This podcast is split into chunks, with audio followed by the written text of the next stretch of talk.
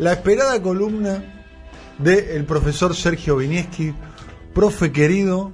eh, una columna distendida en un día donde hubo muchas eh, tensiones, muchas cuestiones para a- analizar. Estuvimos analizando mucho lo de Irán, eh, lo, lo de Venezuela, una larga nota que hicimos con el presidente de Aerolíneas Argentinas, Pablo Seriani. Terminamos el programa con... La historia de los olores. A ver. Me encantó porque apareció un libro que se llama Odorama, Historia Cultural del Olor, un viaje que rescata y celebra la dimensión odorífera de nuestra realidad, escrita por el periodista científico Federico Cuxo. ¿A quién se le hubiese ocurrido escribir una historia de los olores? A nadie. Y me pareció muy original porque dije, no sabía que tenía historia el olor. Y sin embargo, lo tiene. Les contaba por ahí, algunos del público no lo han escuchado, pero la palabra perfume viene de perfume, fume es fuego, y per es a través del fuego, porque inicialmente el perfume estuvo muy lejos de ser algo ornamental o cosmético. El perfume era para la liturgia religiosa, la liturgia política y, e incluso para la medicina. ¿Y cómo se hacía? Se quemaba incienso. Todo lo que olía era porque se quemaba. Y de ahí viene la palabra, y de ahí viene la palabra perfume. Ahora, como habíamos nombrado antes, en 1985 apareció el libro El perfume de Patrick Schuschkin, cuyo personaje principal es Jean-Baptiste Grenouille, y cualquiera que lee ese libro que recomendamos enfáticamente, se va a dar cuenta que se despierta el sentido del olfato, que por lo general lo tenemos bastante dormido, y el autor, Federico Cuxo, llega a una conclusión interesante que dice, cuando alguien dice hay olor, está queriendo decir hay mal olor. La cultura occidental se fue armando a partir del renacimiento para esta parte en una especie de rechazo al olor, en tratar de que nada huela y hacer como si que algo tiene olor es algo animal, es algo putrefacto, es algo que da miedo porque puede contagiar enfermedades, es algo que va en contra de la modernidad. Entonces, justamente en la época que aparece el relato de este libro, lo que está, recordemos el argumento centralmente, es un hombre que está tratando de desarrollar el perfume perfecto y para eso trata de sacar esencias humanas, esencia de seres humanos, para lo cual debe asesinar a esos seres humanos. Es como un policial. Es como un policial muy interesante porque... Ambientado en Francia. ¿no? Ambientado en Francia y el actor, el, el escritor, este, prácticamente no da entrevistas, porque Sí. es un genio. Es más, se dicen que eh, se dudaba hasta de su propia existencia. ¿no? Ah. Bien, ustedes fíjense estas citas. Nuestro conocimiento del pasado es inodoro. La cultura occidental se funda en un vasto proyecto de desodorización, dice el historiador Alain Corbin, un francés. Ahí en Francia le dan muchísima importancia al perfume. Y empieza a nu- a enumerar todas las cosas que hace la cultura para que las cosas no huelan. Primero, la invención del inodoro, que aparte la palabra me parece fenomenal, porque significa algo que no, no huele. El desodorante, todos los días nos ponemos algo para no oler. El desodorante, que en realidad olemos a otra cosa, no es que no olemos, olemos a lo- al olor a desodorante. Pero luego el jabón, el perfume, la lavandina. En Londres se hizo un proyecto, se está experimentando en este momento con un proyecto, que es la idea de agregar aromas al pasado, porque evidentemente si hay algo que no tenemos en cuenta del pasado, son los olores, que tiene que ver con sacar la esencia de los libros que están en esas viejas bibliotecas. Si uno va a una biblioteca, una Hay cosa- olor a libro viejo. Hay olor a libro lo abrís viejo. como a- el olor a- al papel oxidado. Exacto. Y unos químicos han logrado sacar la esencia de esos libros y por supuesto, por supuesto venderlo, por supuesto venderlo, pero es rico el olor a libro Es viejo, ahora que lo pienso. Es rico el olor a libro en general. Sí. Yo soy así medio como adicto. Bueno. a mí me gusta el olor a nafta. Discúlpeme una digresión absolutamente a nada. El olor a nafta. A mí me- yo voy a una estación de servicio, Granada, el olor me inspira. Ah. Drogadicto. ¿En serio? ¿Me gusta? ¿En serio? bueno, sí, sí, el, olor es una experiencia absolutamente emocional. Justamente por eso, o sea, sin ¿A presencia ustedes humana. no les gusta el olor a Sí, sí. gasolina? Sí. ¿Se les pasa o es a la única persona del mundo que le pasa a ¿no? Por supuesto. No digo que es mi olor favorito, ¿eh? Antes cuando uno llenaba el tanque del auto, el auto olía a nafta, ahora ya no ocurre. No pasa eso. Yo lo llenaba poquito para olerlo. Y me gusta el olor a, a coche nuevo.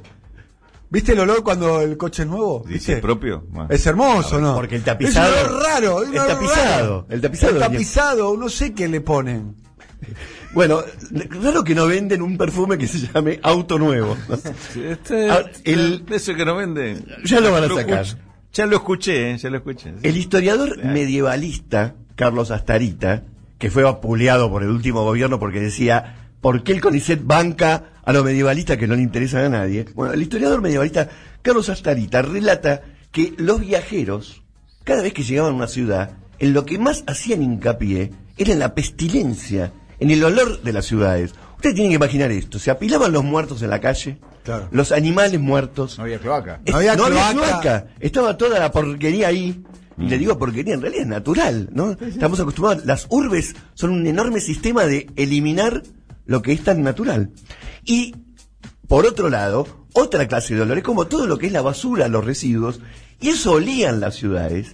Y por lo tanto, uno puede ir rastreando en esos relatos los olores que ya no están presentes. Y que cuando están presentes, la gente se asusta. Hay como una especie de olorofobia en la cultura actual. Pero el olor, para, los viej- para las viejas creencias, todos los dioses tenían olores y por eso los homenajes y la conexión con lo divino era a través de quemar distintas cosas, porque tenemos este, la mirra, tenemos todos los- la, la clase enorme de inciensos y de variedades que lo tuvieron todas las religiones, incluso las religiones monoteístas. Ahora ustedes fíjense los datos que da Cuxo. Cada día respiramos unas 23.000 veces. Esto es loco, ¿no? Respiramos 23.000 veces por día. Cada día. Cada día. Imagínate una persona que vive 80 años, ¿no?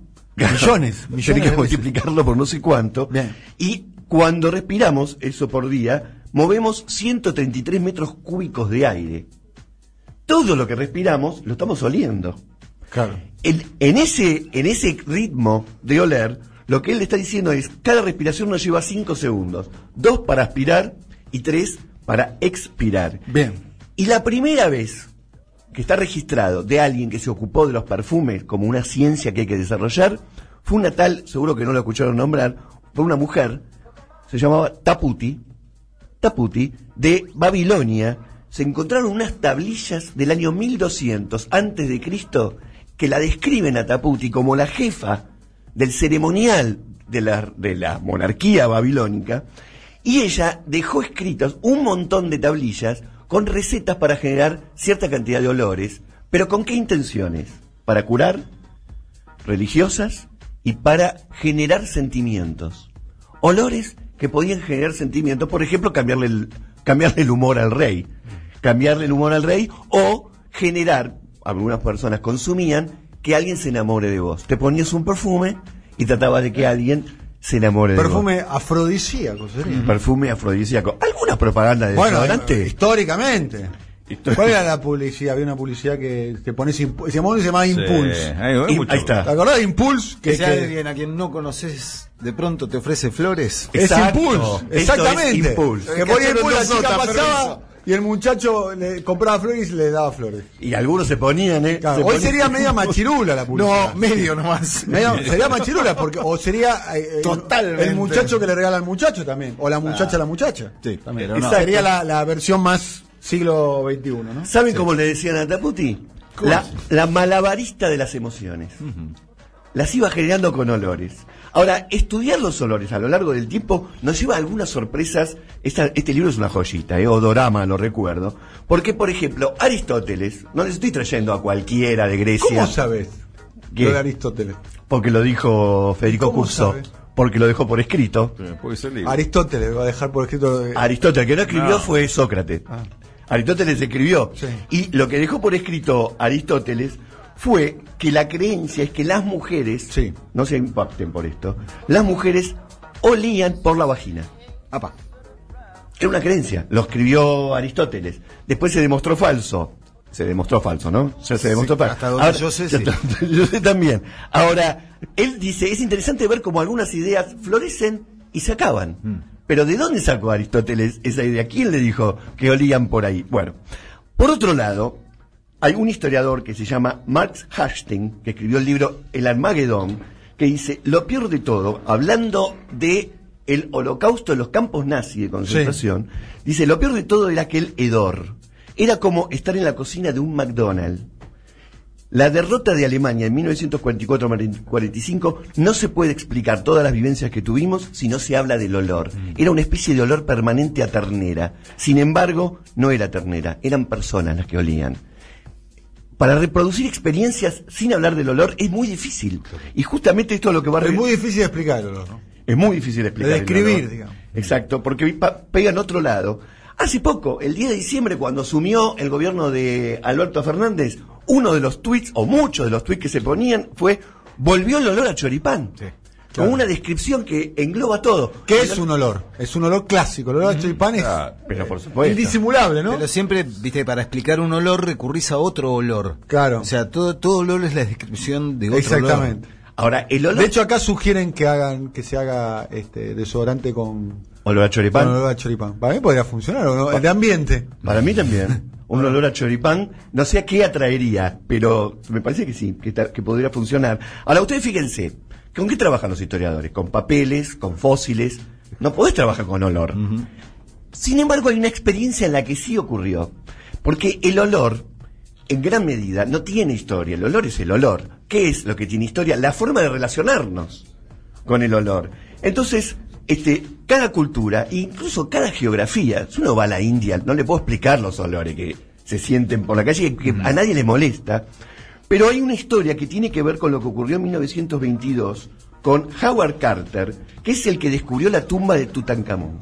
1922. El tipo abrió el sarcófago y encontró una sustancia que cubría el cadáver de Tutankamón, una sustancia negra que era totalmente perfume.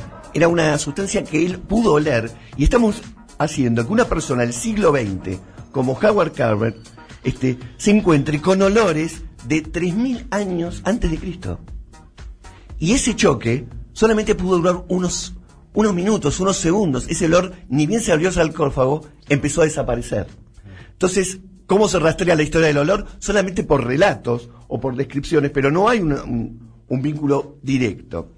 Ahora, el perfume propiamente, como lo conocemos hoy en día, el perfume comercial, ese que se pone uno para ornamentarse, aparece en Francia, aparece en Europa, y es en la época, en la época de la- del Renacimiento, que se usa como una especie de máscara.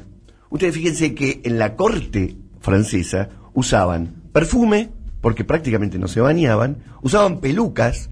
Hay una descripción de lo que había bajo esas pelucas. Porque durante meses usaban esa peluca, no es que se lavaban el cabello y luego se ponían la peluca. Y abajo de esa peluca, lo que menos uno podía encontrar era piojos, y piojos bien desarrollados. En la historia de la vida privada de Dewey lo explica en detalle. El perfume no nace simplemente como una ornamentación, sino porque la gente olía mal. Olía muy mal. Es más, no había baños y por lo tanto tampoco había gente con la costumbre de bañarse. Los perfumes que se empiezan a desarrollar en forma sintética y de manera industrial, uno de los primeros es el Chanel número 5. Marilyn Monroe es la que dijo que dormía con dos gotas de con Chanel dos de cinco. Chanel número 5. Pero el concepto, ustedes fíjense, hay, el marketing hizo un concepto de la halitosis, que es el mal aliento. Y primero, esto surge en el siglo XIX, en las publicidades, eh, que van dirigidas a la mujer. ¿Y qué le dicen a la mujer? Si tenés mal aliento, no vas a encontrar marido. Por lo tanto, le vendían productos para que puedan mejorar su aliento, porque si no, no se iban a poder casar. Mucho tiempo después, ¿sí? se empezó a hablar de la halitosis de los hombres, me refiero recién en 1930, después de la crisis del 30, se empezó a querer venderle también a los hombres. ¿Y qué se le decía a los hombres? Si tenés mal aliento no vas a encontrar mujer. Claro. No. No. Le decían, si tenés mal aliento no vas a encontrar trabajo. Fíjense la diferencia. Más machirulo todavía. La diferencia es, vos no vas a encontrar marido, vos no vas a encontrar... Bueno, ahí me parece que habla mucho de todo lo que es en general. Y por último, quería decir cómo se utilizó el olor en los discursos políticos y en los discursos racistas. Hay enormes descripciones del ol- olor de los judíos, del olor de los negros, del olor de los inmigrantes en la Argentina.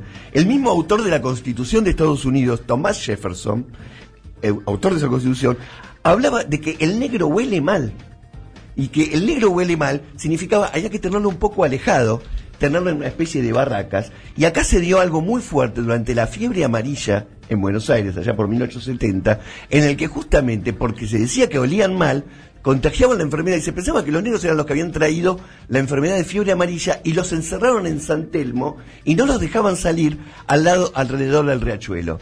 El olor, por lo tanto, según esta descripción del libro Odorama, que es un libro maravilloso porque es un recorrido por toda la historia de la humanidad, teniendo como eje el olor, me parece que como conclusión interesante es, desde el siglo XX, incluso antes, del siglo XIX en adelante, hay un esfuerzo enorme para que nada huela. Y si algo huele, tiene que ser perfume.